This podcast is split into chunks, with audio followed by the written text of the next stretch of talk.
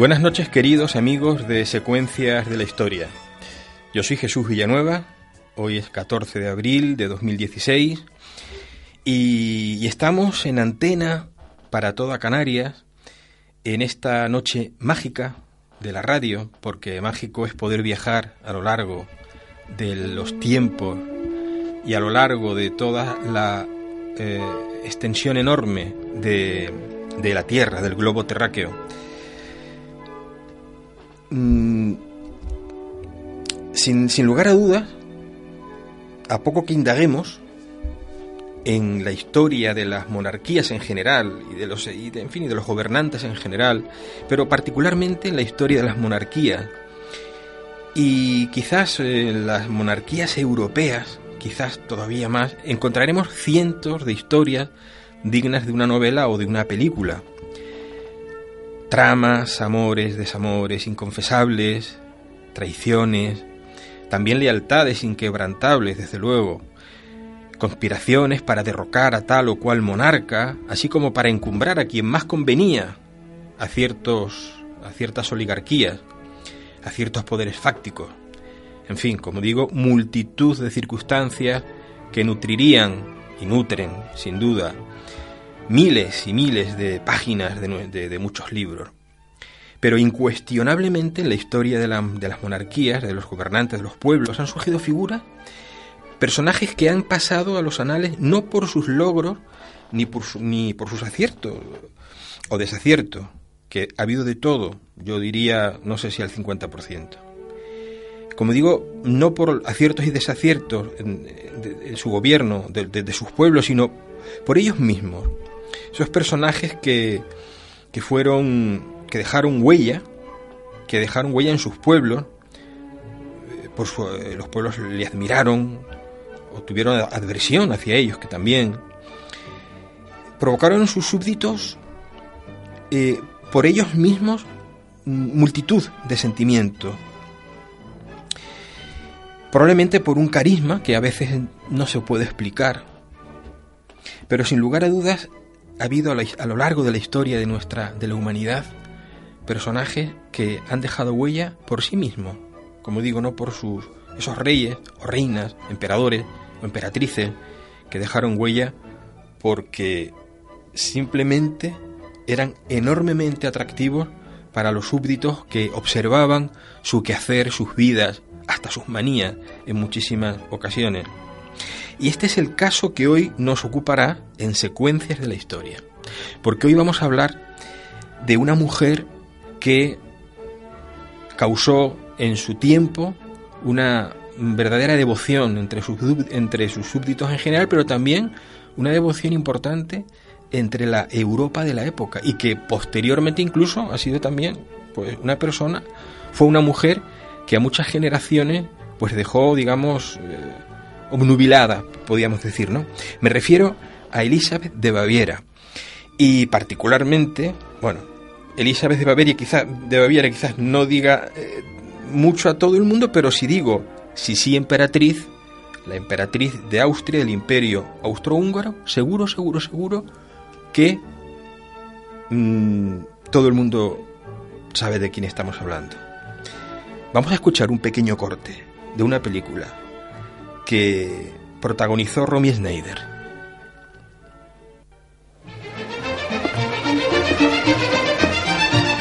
¿Qué te ocurre, Sisi?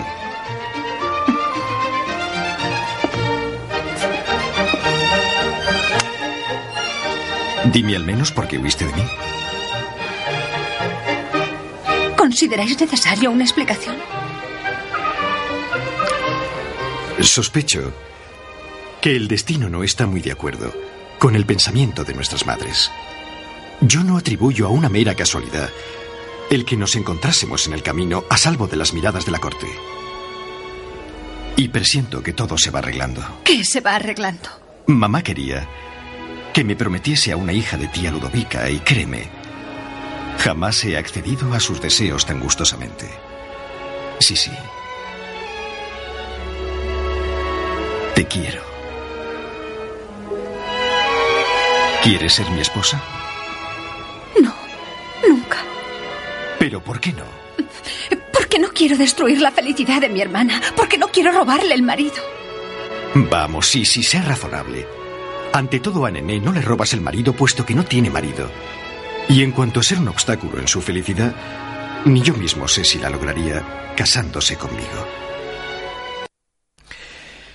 Bueno, este momentito que he querido eh, que los oyentes de secuencias de la historia eh, escuchen en casa, es un momento crucial en, en la vida de, de Sisi, mm, porque ese momento, ese momento en el que ella está hablando con el futuro emperador, Francisco José, el heredero del imperio en aquel momento, pues fue crucial para, para su vida, bueno, pues hoy, como os estaba diciendo, vamos a hablar de, de Sisi, emperatriz, Elizabeth de, Baviera. Y nadie mejor que nuestra invitada de hoy para hablar de ella, porque nuestra invitada es eh, autora de un libro que acaba de salir a la luz, un libro que se llama La sombra de Sisi. Y tenemos al, al otro lado del teléfono a María Pilar Queralt del Hierro, que es eh, la, autora de La sombra de Sisi. Buenas, buenas noches, María Pilar. Hola, buenas noches. Me alegra saludarte y que estés de nuevo con nosotros. Como siempre, un placer. Y te agradezco que estés con nosotros a estas horas nocturnas. Bueno, no hay problema, no hay problema. Siempre es buena hora para hablar de historia. ¿Verdad que sí? Y sobre todo en la radio. ¿eh? Exacto. Bueno, pues María Pilar Queral del Hierro, que como digo es amiga del programa porque ya ha estado con nosotros en varias ocasiones, es eh, autora de, eh, de, La sombra de Sisi. Nuestra invitada es historiadora, escritora, autora de un número considerable de libros, ensayos y novelas históricos, así como 118 artículos en la revista eh, Historia y Vida, que fue precisamente María Pilar a través de un artículo que escribiste en esta revista en Historia y Vida sobre María Antoñeta, el motivo por el cual yo me puse en contacto contigo y a partir de ahí hemos tenido ya varias, eh, hemos participado ambos del mismo programa en varias ocasiones. Exactamente, sí. Bueno, pues eh, como digo, María Pilar es eh, autora de La sombra de Sisi, que es un libro que se acaba de publicar, salió, vio la luz el pasado 5 de este mes. Sí, el día 5. El día 5, y ese es publicado por Estella Maris. Bien, es sin duda María Pilar, Sisi, Sisi, que es como todo el mundo yo creo que ha conocido, a, por lo menos nuestras generaciones conocieron a, esta, este personaje tan peculiar, ¿no? Y tan de la de finales del siglo del siglo XIX, de esta em, emperatriz del Imperio Austrohúngaro. Y yo quisiera, como siempre el, tiempo se nos, nos vuela, esta hora, estos tres cuartos de hora nos van a volar, quisiera hacerte una primera pregunta, eh, María Pilar. ¿En qué ¿En qué contexto, para que nuestros oyentes se sitúen y, sigamos avanzando, en qué contexto histórico se, digamos, sobresale, aparece y, se desarrolla nuestra, nuestra, nuestro personaje de, esta noche? Pues mira, eh, Elizabeth de Austria, eh, digamos que se ve implicada en un momento trascendental de la historia, porque está, como podríamos decir, en el lugar oportuno y en el momento adecuado era la época en la que el imperio austrohúngaro estaba en plena transformación. Era la última eh, monarquía absoluta, a excepción de la rusa, que quedaba en Europa. Y mm, bueno, tenía un momento de esplendor, pero que iba a acabarse en breve. Hay que pensar que, eh, bueno, si sí subió al trono en los años 50 del siglo XIX, muere en el 98, pero es que en 1916 a la muerte de Francisco José prácticamente el imperio desaparece. Eh, en el 18 la paz de Versalles, el final de la Primera Guerra Mundial, mm, desmembra, desmembra todo el, el imperio que quedará reducido pues prácticamente a una mínima parte de lo que había sido. Es decir, eh, tiene, está en un momento en el que Austria, el imperio austríaco, pierde parte de su esplendor pero sin embargo vive, eh, políticamente hablando, pero sin embargo vive una época eh, de un absoluto, absoluta magnificencia cultural y artística.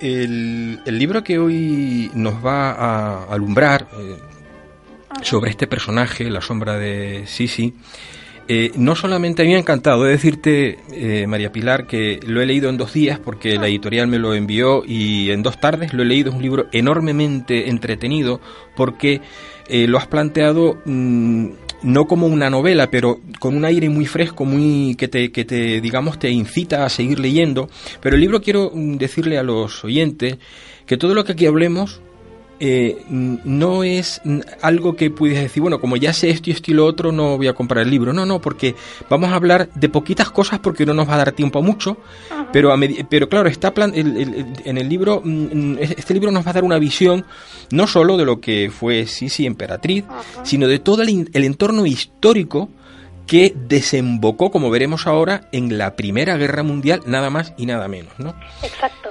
Es que de hecho mm, no es, contra lo que pueda parecer, una biografía de Sisi. No, efectivamente. Cierto que ella es el hilo conductor. Pero de hecho lo que yo he intentado ha sido retratar a la tragedia de una familia, porque de hecho era una familia con un poder inmenso a la que suceden una serie de cosas en las que política y vida privada se van imbricando hasta pues eso acabar con lo que tú dices no acabar con el fin del imperio cuando acaba la o desemboca cuando estalla la, la, Primera Guerra Mundial. Claro, de hecho el libro se titula exactamente La sombra de Sisi, la trágica historia de una familia maldita. Diremos para nuestros oyentes, escucharás de fondo María Pilar que estamos escuchando El lago de los cisnes y vamos a continuar con las tres con las cuatro estaciones de Vivaldi, que va a ser lo que vamos a escuchar de fondo en nuestro programa. Creo que está muy muy indicado, ¿no? Para la época.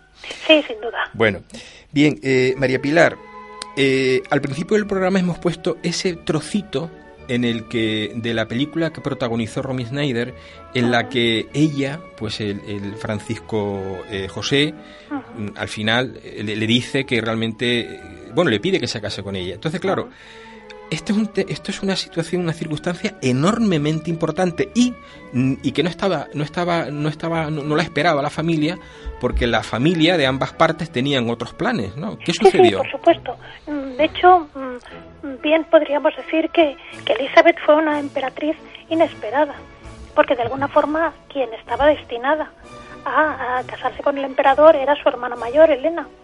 Eh, sin embargo, bueno, parece ser que cuando el emperador vio a la jovencita, tenía 15 años, eh, sí, sí, tan dulce, tan, tan hermosa, porque realmente era bellísima, pues bueno, fue un, un amor fu, que dicen los franceses, un amor fu, y bueno, enloqueció por ella y se casó con ella enamoradísimo. Ella no tanto, no vamos a decir que el amor fuera correspondido. Ella evidentemente le quería, además eran primos. Eh, siempre existió entre ellos un afecto enorme, pero mm, el enamoramiento mm, que su esposo sentía hacia ella no era correspondido con la misma pasión. Ella le quería, sabía que no podía negarse a un ofrecimiento de matrimonio por parte del emperador por razones puramente incluso yo podría decir protocolarias, que no era tal, pero bueno, podríamos decirlo que quien le da, le dice no al emperador de Austria, pero eh, realmente, eh, bueno, es la historia de una pareja que se amó mucho, pero no se enamoró, mm, por lo menos por ambas partes, eh, de la misma manera. En la portada del libro figura una fotografía de Sisi, ya, ya coronada como emperatriz y es el momento en que la proclamaron eh, reina de Hungría. y es muy guapa, bueno, era muy guapa, desde luego. He visto una fotografía en la que está junto con su hermana Elena y verdaderamente era bastante más guapa que Elena. Sí, bastante más guapa que Elena. E incluso mm, su hermana pequeña, Sofía, sí que se parecía mucho a ella. Pero Elena no, Elena era una mujer de rasgos más duros, más una morena muy profunda, cuando sí sí era una castaña clara, mm, era no era tan, podemos decir, tan dulce como si sí. Efectivamente. Eh, la hermana Elena se sentiría, imagino, eh, pues eh, defraudada y quizá no sé si llegó a tener, no di, mm, vale, por lo que tú cuentas en el libro, algo sí tuvo, pero poco al final, digamos que no le guardó demasiado rencor en el futuro a, a Ciertamente no, porque además es que de hecho, a pesar de que luego ya con la edad adulta tuvieron algunas diferencias, las hermanas de Ceci y ella siempre estuvieron bastante eh, unidas. Aparte de eso, yo creo que eh, con el correr de los años, Elena comprendió que aunque le había quitado el puesto de emperatriz, en absoluto había sido ni ni, su intención, ni mucho menos había sido motivo de felicidad para Sisi. Entonces yo creo que Elena, eh, bueno, de alguna forma lo que quiso es eh, siempre acompañar a su hermana y, protegerla y protegerla de sí misma, porque de hecho muchos de los problemas eh, psicológicos y, y los trastornos emocionales que Elizabeth sufrió fueron muchas veces causados por su propio temperamento. Eh, verdaderamente, efectivamente, era una mujer temperamental, muy temperamental, ciertamente. Sí, era una mujer además con una cultura y un refinamiento intelectual muy superior al entorno en el que se movía. Sí. Y esto hizo que fuera muy incomprendida realmente. Sí, sí, sí, sí, efectivamente, lo cuentas tú en, a lo largo de los capítulos de, de, tu libro, sí. Ella eh, tuvo, eh, pues una vez que se casó, ya eh, su primer hijo, que fue una niña, su primera, su primera hija, eh, Sofía efectivamente llevaba eh, el nombre de la abuela, que por cierto, mm, los nombres que ponían en aquella época, Sofía Federica, Dorotea, María Josefa. Vaya, vaya, vaya para aprendérselo de memoria. Bueno, pues ella tuvo su primera hija, llevó el nombre de la abuela, la abuela paterna, y, verdaderamente eh, tuvo mm, grandes enfrentamientos Sisi con su con su suegra, con Sofía. realmente fueron importantísimos. Sí, porque parece que mm, bueno pues que los no asociamos a la riqueza y al, y al esplendor de una corte imperial un asunto tan doméstico como es una enemistad suegra-nuera. y sin embargo, realmente, pues esto fue lo que sucedió. Sofía de, Austria, la madre del emperador, había sido una mujer mm, muy dominante, muy autoritaria, una mujer muy preparada, políticamente muy válida, y que toda la vida había, estado, había consagrado su vida a su hijo, el emperador. Entonces consideró, de entrada ya no le gustó que el emperador optara por Sisi en vez de por, por Nené, que es como llamaban a Elena. ¿no? A Elena, sí. Entonces, eso ya de entrada, pero aparte es que vio que Sisi no se no iba a adaptarse a la corte. Le parecía pues una adolescente inmadura que no estaba dispuesta ni a los sacrificios ni a podemos decir ni, ni capacitada para con la madurez eh, necesaria para educar a unos hijos. Entonces hizo una cosa muy que de hecho era bastante habitual en la época, que fue encargarse de la educación de su nieta de su nieta mayor sin eh, bueno prácticamente pedir consejo a la madre la llevó con ella a sus habitaciones y allí decidió, pues bueno, ella se cuidaba, ella se encargaba y cuando su madre, sí, sí, quería verla, tenía casi que pedir permiso. Evidentemente esto, eh, bueno, una mujer libre como era sí no pensaba tolerarlo. Y este fue el principio de, eh, bueno, pues de, las disensiones que hubieron entre ambas. Ese fue el principio, luego siguieron muchas otras cosas, pero en principio, mm, fundamentalmente, era un poco una lucha entre, entre dos mujeres eh, que con dos conceptos diferentes de la vida. Bueno, de hecho, eh, mm, como cuentas en el libro, ella habló con su marido, con el emperador, con Francisco José, para que a su vez hablase con su madre, porque realmente aquello sí sí lo llevaba muy mal, de verse separada de ya de sus dos hijas, de sus dos primogénitas, de su primogénita y de la segunda. Exacto, cuando nació la segunda, Gisela, pues bueno, la suegra procedió del mismo modo, ¿no? Insisto, y no es porque ni fuera una mala persona, ni tuviera una ojeriza su nuera, que además era su sobrina, sino que simplemente no la consideraba capacitada para educar a las archiduquesas. Claro. Bueno, y no le faltaba algo de razón, ¿eh? No le faltaba algo de razón, porque la inestabilidad emocional de Sisi ciertamente era considerable. Bueno, de hecho, en un viaje que hicieron, que hizo la familia y que eh, sí, sí, eh, sí, sí, eh, consideró llevarse a las dos, a las dos niñas que eran muy pequeñitas, pues precisamente ambas cayeron enfermas y, y falleció la primogénita, Sofía. Sí, de hecho ahí es donde empieza el grave, el gran, digamos, desajuste emocional de Elizabeth. En el momento en que ella se empeña en llevar a sus hijas a Hungría contra la opinión de todos que le avisan que son tierras palúdicas y que como tal hay un riesgo importante para las niñas. Ella se empeña, las lleva con ella y efectivamente contraen la disentería, la mayor muere y la pequeña queda delicada, pero bueno, sobrevive y luego vivió muchos años.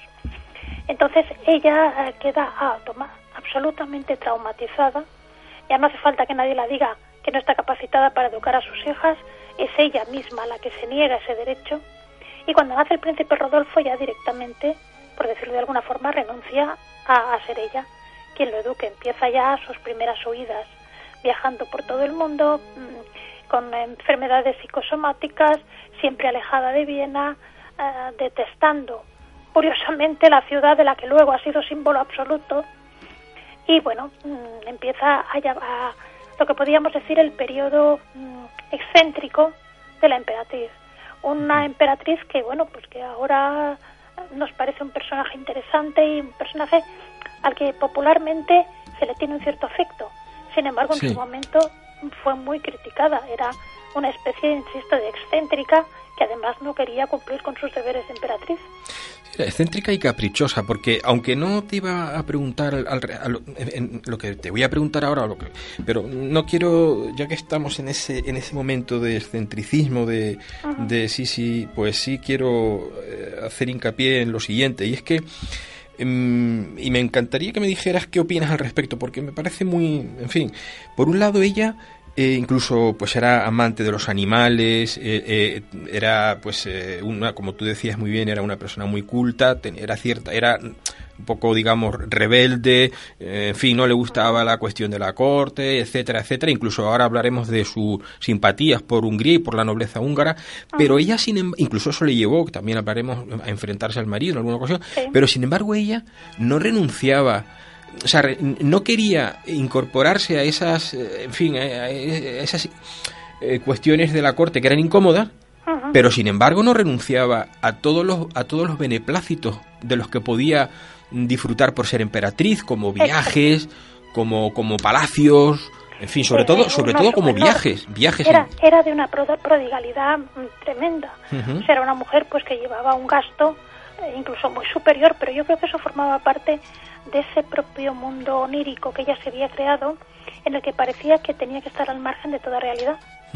Entonces, bueno, pues también quizás compensara sus problemas, mm, digamos, psíquicos, su depresión constante, pues bueno, con, gastando, mm, viajando, moviéndose, pero bueno, pues por ejemplo, por poner un ejemplo, cuando estuvo en una de las veces que estuvo en España y paró en Valencia, pues compró, se compró todo un, todo un conjunto en plata de como lo que llevan las falleras, la peineta, los la peineta, sí, sí. Evidentemente es impensable que esto ya se lo pudiera llegar a poner algún día, ¿no? Fueron 200 pesetas, creo recordar que cuentas pero tú. Claro, 200 pesetas de, 1893. Hmm. Claro, que no son como una barbaridad. Exactamente. Bueno, tú das un dato también en tu libro, en, en La sombra de Sisi, de Sisi. Tiendo a decir Sisi, es Sisi, bueno, porque no... mira, de hecho, en teoría, en, en castellano se puede decir muy bien sí, sí. En alemán es sí, sí. Pero además va con una sola S. Es curioso porque, bueno, me asesoré y, y los medios austríacos todos me decían con una S, con una S. Pero luego, evidentemente, decidimos ponerlo con dos, porque es la forma en la que se ha popularizado en España, ¿no? Sí. Entonces, en España y en los países latinoamericanos. Entonces, al final optamos por las dos S. Por las dos S. Pero de hecho, en alemán es sí, sí y con una S. Pues fíjate que tú das un dato aquí que es muy significativo. Eh, dices que en un viaje que hizo fuera de Viena, eh, de dos semanas, se llevó un séquito enorme y aquel viaje, solo dos semanas, le costó a las arcas del Estado 15.000 florines. Cuando una obrera o una trabajadora, eh, un trabajador supongo que también de, la época, ganaba 6 florines al mes. Y yo he hecho, un he hecho un pequeño cálculo y esto serían el sueldo de un mes en dos semanas de 2.500 trabajadores. O sea que... Exacto. Es muy curioso que ella que tanto defendía al necesitado y se mostraba pues como una muy partidaria de los mm, movimientos obreros que entonces empezaban, etcétera. Es curioso como luego podía hacer esos gastos tan desorbitados sin ningún tipo de remordimientos. Yo no sé si alguno de nuestros oyentes ha visitado el Hofburg, el Palacio Imperial en Viena, pero hay una reproducción en el museo dedicado a Sisi, una reproducción del el vagón en el que viajaba. Sí. De tren. Y realmente era como un pequeño palacio con ruedas, ¿no? De reducidas dimensiones, pero incluso, por ejemplo, llevaba su propia vajilla de plata.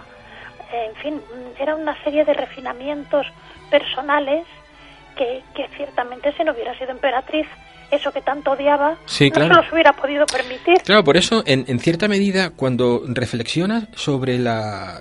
te- vamos, yo había leído sobre Sisi Emperatriz eh, poquito, francamente, y, y, mi- y- y una vez que he leído tu libro, pues eh, he podido llegar a conclusiones a las que no había llegado antes, y luego la conclusión que he llegado es que en el fondo era una niña mimada caprichosa.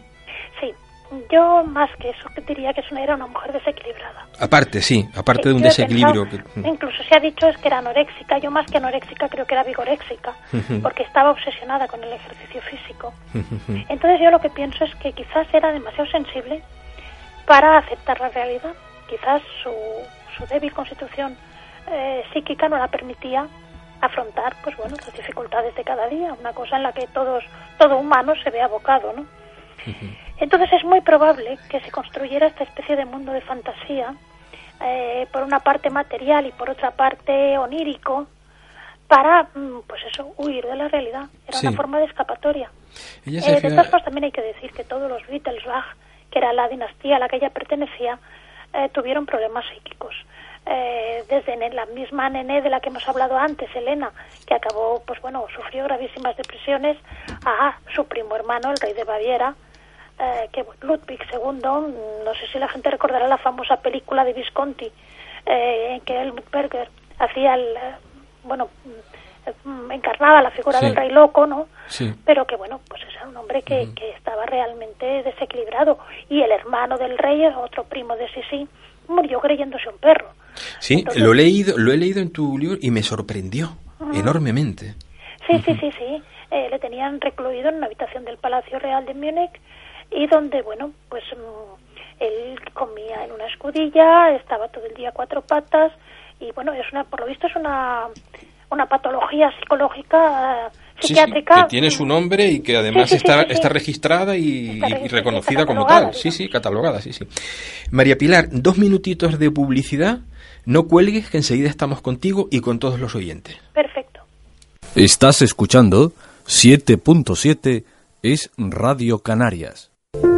El mejor asesoramiento es la más acertada prevención y la mejor de las inversiones. Armada y asociados, abogados y asesores. Hola, soy Gonzalo Castañeda. ¿Qué les voy a contar que no sepan ya? Por experiencia propia, si quieren que su evento sea un éxito, pongan la guinda con Francachela. Soliciten información a info arroba francachela.net o al 922 58 55 19. 922 58 55 19. No lo duden, en Canarias eventos con éxito son eventos con Francachela. ¿Sabías que cuando sufres un accidente tienes derecho a elegir a un abogado independiente a la aseguradora? Nosotros te ayudamos a cobrar la máxima indemnización posible. Llama al 922 62 67 67 y pide cita a nuestros abogados. Te asesorarán y emprenderán las acciones legales de forma gratuita. Indemnización Legal 10, Servicios Jurídicos. Estamos en la calle Álvaro Martín Díaz número 51 La Cuesta, La Laguna y en calle Fernández Navarro 31 segundo piso en Santa Cruz de Tenerife. Indemnización Legal 10 922 62 67 67. ¿Necesita chin chin, efectivo, cash, dinero contante y sonante? Si tiene oro y quiere venderlo, acérquese a Fermín Oro. Fermín Oro lleva muchos años siendo en Tenerife la referencia en la compra de oro. Honradez, discreción, humanismo. Así es Fermín Oro, donde usted recibe un trato especial y donde se lleva más dinero por cada gramo de oro. Además compramos plata, monedas antiguas, billetes. En la calle José Hernández Afonso, la que lleva desde el mercado Nuestra Señora de África hasta el corte inglés, está Fermín Oro, diagonal a la Recoba en el número 4, al lado de la boutique del pan. Teléfono 922 21 23 08. Fermín Oro. Tu oro logre un auténtico precio de oro. Ahora en Cinco Océanos, chuleta de cerdo, de lomo, a solo 2 euros el kilo. Hasta el 26 de abril o fin de existencias, chuleta de cerdo, de lomo, a 2 euros el kilo. Cinco Océanos. Maigua Canaria. Somos especialistas en todo tipo de fontanería y gas. Estamos autorizados por industria. Detectamos todo tipo de fugas de agua al instante. No dejes que tu casa o negocio haga aguas. Ponlo en manos de profesionales con décadas de experiencia. Maigua Canaria. Teléfono 628 380677. 628 380677. En fontanería y gas somos profesionales. No te la juegues. Prevenir con el mejor asesoramiento es la más sabia de las decisiones. Armada y Asociados, abogados y asesores. Sigues escuchando 7.7 es Radio Canarias.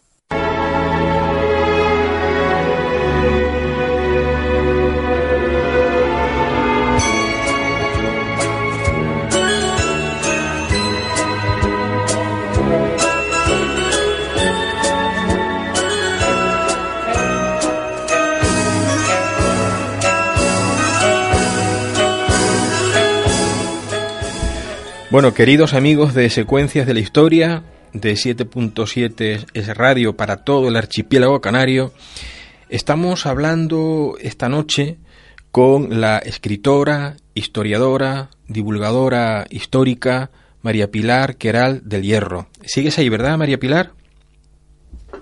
María Pilar? Sí. Ah, no, no, sabía, no me escuchabas al principio, ¿no? No, no te escuchaba. Vale, ahora ya sí.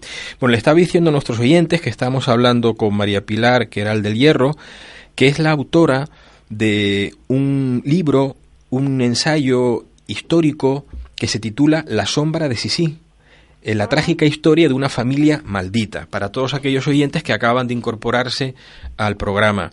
Y que precisamente estamos hablando eh, pues de todos los en fin, todas esas peculiaridades, esa, su vida y, todo lo que rodeó a Sisi emperatriz, emperatriz del imperio austriaco, austrohúngaro, que fue un, un, entorno histórico que desembocó en la Primera Guerra Mundial, que fue tan importante, tanto que fue la puerta a la Segunda Guerra Mundial, sin ir más lejos. Pero bueno, eh, eh, María Pilar, estamos hablando precisamente, tú me comentabas antes de ir a publicidad, que considerabas que Sisi, además de ser una joven, bueno, joven y ya no tan joven a lo largo del tiempo, ¿no? Una joven, una mujer caprichosa, pero que también tenía una persona con problemas psicosomáticos y con problemas psíquicos, en resumidas cuentas. Me hablabas del hermano que fue... Eh, que, murió encerrado porque en una celda. Perdón, el primo hermano porque tenía una patología extrañísima eh, psíquica y es que se creía un perro y comía como un perro y, y vivía como un perro y claro y yo me he enterado eh, leyendo precisamente tu libro que ese que esa esa enfermedad o esa patología existe y está está eh, existe como algo digamos que perfectamente reconocido calificado y estudiado ¿no? me quedé de piedra bueno Qué, raro somos el ser humano verdad María Pilar pues sí pues sí somos, somos para todo, somos para todo y de todo. Y tu madre de mi alma. bueno, en fin. Bueno, pues mm, iba a hacer un mal chiste, pero iba a decir que sería el perro que mejor viviría de todo el imperio. bueno, pues sí, porque la verdad es que no creo que le faltara de nada. No, seguro, seguro que no. Bueno, bien, eh, llegamos a un capítulo, María Pilar, que fue eh, trascendental no solo para la vida de Sisi, sino también para el devenir de los, de, las, de los acontecimientos posteriores, porque evidentemente aquí hubo un cambio de heredero en la, en la, en, del imperio. ¿no? Me refiero al, al fallecimiento turbio, ¿eh? turbio de Rodolfo, el hijo, el, el, hijo que de Sisi y de y del emperador Francisco José que heredaría, eh, digamos, la corona. Y este, este fallecimiento en Mayerling es un capítulo de la historia en sí muy importante, pero muy importante para el para la, para para esa para fin, para el, desarrollo de los hechos como decía posteriores, ¿no? Sí, de hecho mm, yo creo que este es el núcleo principal del libro, porque eh, bueno, yo siempre eso el tema de Mayerling reconozco que me ha apasionado porque creo que es uno de los grandes enigmas de la historia. Y de hecho, y de hecho, perdona que te interrumpa, en el capítulo de agradecimiento tú mencionas tu viaje por fin a, precisamente a, a, Mayerling, eh, que pudiste ver allí ese, in situ aquel lugar, aquella casa, en fin, todo esto. sí. sí, sí, sí, realmente es impresionante. Bueno, Rodolfo eh, era el heredero, era un niño mm, muy, había sido, vaya, un niño muy sensible, tan delicado como su madre, quizás también con algo de la debilidad psíquica de su madre. Eh, un niño que le quisieron hacer, quisieron hacer de él un militar duro y belicoso y en vez de esto él quería ser ornitólogo, amaba la naturaleza, era un intelectual y sobre todo se oponía a la política autoritaria de su padre. Era un liberal. En este sentido, mm, se sabe que eh, bueno, mantuvo mm, disensiones muy importantes con su padre. Eh, ¿Cómo murió oficialmente? Se dijo, después de muchas idas y venidas que se explican en el libro, se dijo que se había suicidado después de matar a su amante María Betchera. Eh, él estaba casado con la, con la archiduquesa Estefanía, que era hija del rey del, de Bélgica y tenía una hija. El matrimonio no funcionaba, desde luego, y su amante era una jovencita de 18 años llamada María Betchera. No obstante, mm, testimonios posteriores hicieron dudar de la versión del suicidio. Primero porque no parecía lógico un suicidio por amor en el heredero del imperio austrohúngaro. Eh, nada le impedía tener un amante como tantos otros monarcas de la época, desde eh, su propio suegro, Leopoldo de Bélgica, hasta el príncipe de Gales, Eduardo VII, o el Alfonso XII de España. Entonces eh, resultaba un poco extraño un suicidio por amor.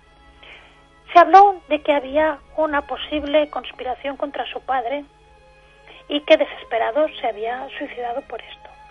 Se habló de que le habían asesinado por orden de su padre. Eh, tesis que yo desde luego no sostengo. Pero fíjate que aquí, claro, fíjate qué cosas más importantes. Por un lado, yo creo que también eh, en fin, siento como, yo intuyo, ¿no? Por lo que he leído, que era su padre, me extraña mucho, ¿no? Que quisiera. Sin embargo, sí puede ser la primera eh, opción, que, quizá quisieran eh, a él, digamos que meterle en esa, en esa, en fin, en esa conjura contra su padre y él no pudo con ello, ¿no? Sí. Me parece más, razonable. Yo, sinceramente, más me pienso en esto porque además había intereses internacionales incluso en esa misma conjura. Se habló incluso de la implicación de Clemenceau el, primer, el primer ministro francés en el tema. Mm, también se habló de que él había pedido al Vaticano la anulación de su matrimonio y le había sido denegada. Eh, lo cierto es que, eh, bueno, la muerte del heredero siguió, quedó en pie. Nunca se supo exactamente qué pasó. Se sabe que se conservan unos documentos en el archivo secreto del Vaticano que todavía no están, no han salido a la luz. También se han encontrado unas presuntas cartas de despedida de la pareja suicida, pero en conjunto el misterio está en pie. Y lo único que queda claro es que a la muerte del heredero, el imperio ya no fue lo que era. Eh, la emperatriz, sí, sí, evidentemente se derrumbó. Empezó una huida por toda Europa que le hizo estar lo menos posible en, en Viena, entre otras cosas porque culpaba a la corte y a las intrigas políticas de la muerte de su hijo, ella sabría por qué. Eh, Francisco José se entregó al trabajo con más ahínco que nunca, pero no pudo salvar el imperio. Y eh, bueno, pues eh, el heredero mm, tuvo que ser como existía la ley sálica, no pudieron, no pudo ser sustituido por sus hermanas y fue Francisco Fernando, un hombre que no estaba preparado, desde luego, porque nunca hubiera pensado que era un sobrino de, de Francisco José, sobrino nieto, nunca hubiera pensado que, iba a acabar eh, destinado al trono y por tanto no tenía la preparación, pero que además tampoco se le dio ocasión de ejercer el poder político porque, como todos sabemos, falleció en Sarajevo en 1914 en un atentado eh, llevado a cabo por los nacionalistas serbios eh, que dio origen a la Primera Guerra Mundial. Que es sorprendente, María Pilar, lo jovencísimos que eran todos los que en principio en ese atentado, que fue el 28 de junio de efectivamente de 1914, en Sarajevo sufrió eh, Francisco, este, eh, Francisco Fernando y su esposa, eh, que eran cuatro o cinco, aunque al final fue uno, uno el que el que consiguió. Primero hubo un pequeño un, un intento, después eh, eh, pues salió libre del asunto, después tuvo otro ah. bajo un puente le dispararon, pero en fin, en resumidas cuentas eran muy jóvenes. Yo he visto las edades y era, yo creo, 22, 23 era el mayor. Era un poco la exaltación de la juventud, ¿no?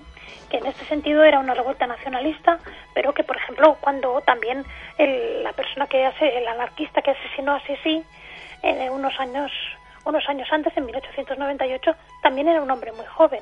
Sí. Eh, yo pienso que, bueno, pues quizás estas acciones deplorables y, y extremas quizás solo puedan tener lugar cuando pues cuando falta una cierta madurez y una cierta un cierto reposo en los sentimientos y en, la intelectualidad, ¿no? En el intelecto de la persona. Volviendo a la eh, eh, ahora, ahora volveremos con, con, este capítulo que es importantísimo, pero volviendo a, a circunstancias de Sisi, ella tuvo, ella tenía simpatías eh, por eh, la húngara y por el, aquel país que ella decía que bueno que cuando iba a Hungría pues estaba se sentía más libre cuando estaba en Viena y eso que lo reflejas tú muy bien en tu en tu libro le llevó a enfrentarse a su esposo al emperador, a Francisco José. Sí, Hungría siempre había sido, eh, podemos decir, un poco la oveja negra del imperio. Era un territorio en perpetuo estado de rebeldía contra la corona. Eh, tenía, eran como pueblo eslavo, era muy diferente al pueblo germánico de los austríacos, ¿no? Y bueno, querían, defendían sus leyes propias, buscaban tener una cierta autonomía dentro del imperio. Evidentemente, en una monarquía absoluta como era la austríaca, eso era impensable pero sí sí simpatizaba con esta con esta digamos forma de gobierno eh, en la que bueno pues tenían sus leyes propias en las que siendo aún estando sometidos a la autoridad de la corona podían mantener su tradición su lengua sus costumbres y entonces siempre los apoyó.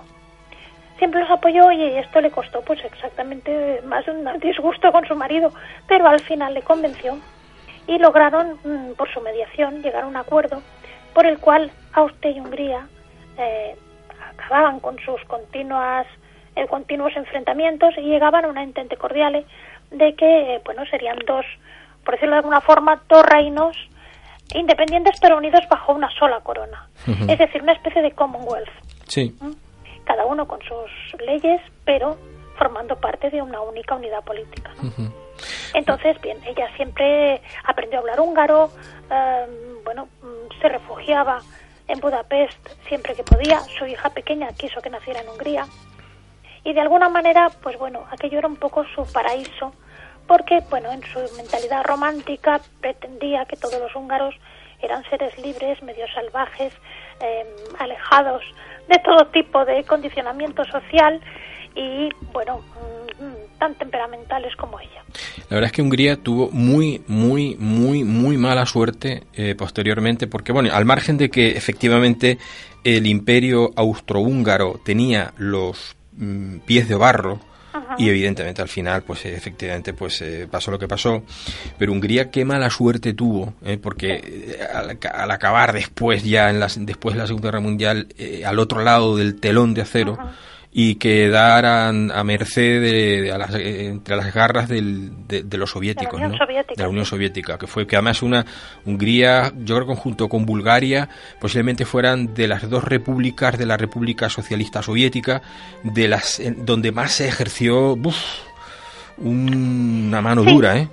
Sí, porque además mm, también influyó mucho en ello que quizás sean las más rebeldes. Hmm, efectivamente. Eran quizás las que tenían una personalidad más. Efectivamente, y como tal, mm, bueno, pues el gobierno de Moscú no estaba dispuesto a, a tolerarlo. Sí, sí, sí, sí, sí, sí desde luego. Eh, María Pilar, estamos hablando para aquellos oyentes que se incorporen tarde al programa con María Pilar que era el del Hierro, que es escritora e historiadora, y hoy nos está hablando, nos está ilustrando sobre el personaje del programa de hoy, que es Sisi Emperatriz, la emperatriz del Imperio Austrohúngaro, Elizabeth. Y, María Pilar, este capítulo que ya no nos queda mucho tiempo, pero en el que me gustaría eh, centrar un poquito mm, eh, ahora, ¿no? Y es ese, ese, mm, ese, ese, episodio terrible, tremendo, del asesinato de Sisi. Contaba ella 61 años y se encontraba a punto de embarcar en, en, un, en un, lago de, en Ginebra y el, destino... 59, tenía, no había cumplido los No tenía los 61. Y bueno, estaba a punto de... De hecho, es que además es muy curioso porque ella siempre iba de incógnito. Pero, eh, bueno, la indiscreción de un periodista que lo publicó en la prensa alertó a un anarquista que, de hecho, esperaba haber, eh, haber asesinado a otro, al monarca, creo que era de Rumanía, y le alertó de la presencia de la emperatriz y bueno, no se lo pensó dos veces. Luigi Luceni se llamaba. Luigi Lucchini. Mm. y la clavó un estilete en el corazón. De momento se desmayó, creyeron que no era nada, pero a los pocos minutos ya cayó mm, porque le había justo atravesado el corazón. Eh, y volviendo a insistir en esto del museo de Sisi, impresiona ver la camisa interior con una pequeñísima mancha de sangre. Y precisamente es la mancha, o sea, es por donde se desangró. Es por donde se desangró. Pero Y para- aparentemente es que ni se veía de tan afilado como era el. Efectivamente, para que los oyentes hagan una idea, eh, ¿qué, qué, qué- estilete tan fino eh, tenía que ser? Que por, parece ser que este hombre lo que hizo fue limar una, un- precisamente una lima, la, la estuvo, Sí, sí, re- sí. la estuvo eh, reduciendo a base de, hasta que consiguió una aguja que, que es que mm, ella mm, no, o sea, cuando a alguien le clava en el corazón un puñal se cae de golpe. Y Sí, sin embargo, qué fino tenía que ser para que mm, simplemente ya, pues, eh, se, en fin, pudiera llegar a pensar, me imagino que pensaría que le habían dado un golpe, ¿no? Sí, sí, sí, sí. Mm, Según se dice, parece ser que ella pensó que había sido un simple golpe. Un simple golpe y, bueno, pues eh, lo típico, una persona atolondrada, que porque ya estaba subiendo la pasarela que la unía al, al barco, ¿no? Y, bueno, pues no le dio mayor importancia, pero ya apenas subiría a cubierta y allí ya cayó desvanecida y ya no recuperó el conocimiento. Qué, qué, qué, qué curiosa, qué curioso, qué circunstancia más peculiar es eh, mm, porque no es un asesinato al uso. O sea, no es el típico asesinato que en el momento se ve que ha sucedido, ¿no? Que ha- de hecho a él lo detuvieron porque mm, más que nada porque le, le pegó un empujón y pensaban que iba a robar a la emperatriz, pero no porque. Porque pensaban que la había matado, ni mucho menos, ¿no? No, no, ni mucho menos. Por cierto, ¿qué pasó con este hombre, con este italiano? Cuentas tú que, que él quería irse a, a Italia porque... Sí, porque él Mm. decía que él tenía que morir por sus ideas, tenía que ser ajusticiado. Pero eh, resulta que, bueno, en Suiza no existía la pena de muerte, entonces simplemente le encarcelaron y al cabo de los años se suicidó. Es curioso, María Pilar, eh, cómo cambia eh, la historia y cómo... Porque fíjate que, que hasta qué punto este fanático romanticismo ¿no? de- del siglo XIX, hoy pasa, pero de otra manera, este hombre quería ser un... En fin, quería que pasarla a la posteridad como un mártir. Exacto. Es decir, eh, y, pre- y quería que, que lo que lo, eh, en fin, que lo ejecutaran, ¿no? Que lo justiciaran y que cuando en otras no sé, eh, cuando en otras hoy en día un, pues salvo algún sonado que los hay por ahí estaría vamos gozoso de que estu- de que en, el- en el país donde ha cometido un asesinato no haya pena de muerte, ¿no? Y sin embargo en aquel momento él pedía que lo ejecutaran. Sí, sí. sí. Hay una anécdota muy muy curiosa que no conocía y que he conocido leyendo tu libro, eh, María Pilar, en relación al atentado a Francisco Fernando en Sarajevo. Y es que ya cuando él recibe el disparo, eh, si él no hubiese llevado ese, esa casaca, esa guerrera, no solo abotonada, sino cosida para que no se le, no se le en fin, se le- Levantara con el levantara viento con el viento. Pues como tú cuentas, pues si hubiera, hubiera posiblemente salvado la vida, Sí, es muy probable. porque al parecer no pudieron hacer nada para eh, taparle la herida, ¿no? Exacto, exacto. Él empezó a sangrar y como no, no podían encontrar nada para tapar la herida porque no podían eh, descoser rápidamente la, la guerrera. Sí, sí, sí. Bueno, de- Es, es, insisto, mm, parece un cúmulo de desgracias, por eso digo lo de familia maldita. sí, sí, la trágica porque- historia de una familia maldita, Sí, efectivamente. porque dice. realmente, bueno, pues es que las circunstancias se van complicando que, bueno, mm, de una forma que parece una tragedia griega, donde Sí. el destino puede más que la voluntad. Sí, personas que lo tuvieron todo y, y- y- y- y no hubo manera de... en fin, Quizás de- las únicas que, que lo conservaron o que quizás por, por mm, decirlo de alguna forma, por resignarse a llevar una vida mucho más doméstica y mucho más retirada fueron las dos hijas de Sisi y por supuesto su nieta que aunque tuvo una vida muy ajetreada y muy muy insólita, la hija de Rodolfo, La archiduquesa roja. exactamente la archiduquesa Erci. roja, Erci, esta sí que realmente consiguió una libertad por la que su abuela y su padre habían luchado y nunca habían conseguido. Qué curioso, porque yo creo que mm, eh, hay, no es la primera familia eh, monárquica, ¿no? Ajá, Que tiene... real, Familia real, efectivamente, perdona, que, que, te- que tiene algún miembro por ahí que no que pues es o muy liberal o muy o muy socialista eh, O muy escandaloso o muy, esca- o muy escandaloso en su tiempo desde luego no Sí, eso es cierto. eso es cierto, porque lógicamente es que son personas. Es que lo que no podemos hacer es creernos que porque sean pertenezcan a una familia real piensan, sienten y padecen de forma diferente al resto de la humanidad, ¿no? Entonces, en el caso este de, de Ercebet, yo creo que es que estaba también tan convencida de que su padre y su abuela habían muerto por culpa de los designios imperiales que ella decidió que iba a hacer de su capa un sayo, como decimos vulgarmente. Sí, ¿no? sí, sí, sí. Entonces, a pesar de que en un principio la casaron con un príncipe, etcétera, acabó por divorciarse de él contra viento y marea, eh, casarse enamoradísima con un político socialista, Leopold Petrek. Eh, en fin, el hombre hasta sufrió incluso eh, en un campo de concentración, internamiento.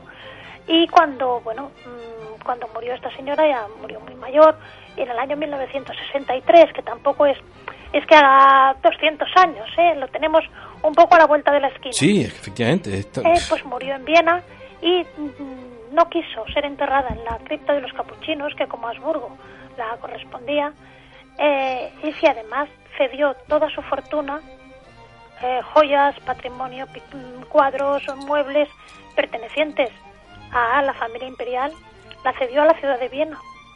Pero- y ella está enterrada en una tumba muy modesta en un cementerio de Viena. Pero a mí me parece eh, fantástico y además yo reconozco y, y respeto mucho a esas personas que por los designios del destino pues te llevan a una familia determinada y pero no estás a gusto y entonces renuncias a tus privilegios y llevas una vida normal. Pero sin embargo detesto aquellas que no quieren renunciar a esos privilegios y se hacen una mosca cojonera dentro de, en fin, de, de esta familia real en este caso, ¿no? En ese- sí, en este- ella fue eh, consecuente, como ha habido otros casos, muchos. Sí, sí, sí, muchos, muchos casos ha habido. Y evidentemente lo que tú dices, a mí me parece que son de admirar, porque bueno, pudiendo tener una vida regalada y en el fondo hacer lo que les apetece sin que eh, nada se altere, Claro. sin embargo optan por un camino mucho más Y auténtico. sobre, pero- sobre pero todo en aquella sí, época. Sobre todo en aquella época, porque hoy alguien se sale de donde tal y resulta Sí. que se va a cualquier programa de televisión y se gana la vida contando historias. eh. Pero en aquella época no. Y además, si ellos no las quieren contar, eh, ahí se cuenta. Eh, Eh, pero oh, bueno, en aquella época no, y entonces era, bueno, tenía que ser muy duro. Claro. eh, cambiar una serie de privilegios. En este caso concreto, pues quizás no fue tan duro porque las circunstancias también, mm, quiero decir, tampoco hubiera ella podido mantener sus privilegios a pesar de haber, si no hubiera renunciado a ellos, porque el imperio había acabado, ¿no? Claro. Pero aún así todo, ella no cogió el camino más fácil, ni mucho menos. María Pilar, en un minutito que ya eh, nos tenemos que ir en- enseguida. eh, bueno, eh, ya hablamos antes, esto desembocó después en la este, tremendo trance y este tipo, estas circunstancias nos llevó a la Primera Guerra Mundial, que eso es ya un capítulo otro día, porque ya imagínate todo lo que podíamos hablar de eso. Pero, pero te quería hacer una pregunta. Eh, Sisi y María Antonieta, ambas austríacas, eh, son, imagino, en Austria eh, las dos mujeres, eh, o quizá, o de las dos mujeres más, eh, no sé si seguidas, idolatradas, admiradas o conocidas en Austria, imagino. Pues mira, no. Te voy a decir, evidentemente eh, está muy explotada, entre comillas, en Austria. Quiero decirte, hay souvenirs, hay los salones de Sisi en el Hofburg, en Schönbrunn, etcétera. Pero, mm, de hecho, tampoco está demasiado bien considerada. Es, pues eso, una especie de, eh, como diría yo, de figura tópica. De ahí no pasa. De María Antonieta mm, la descartan.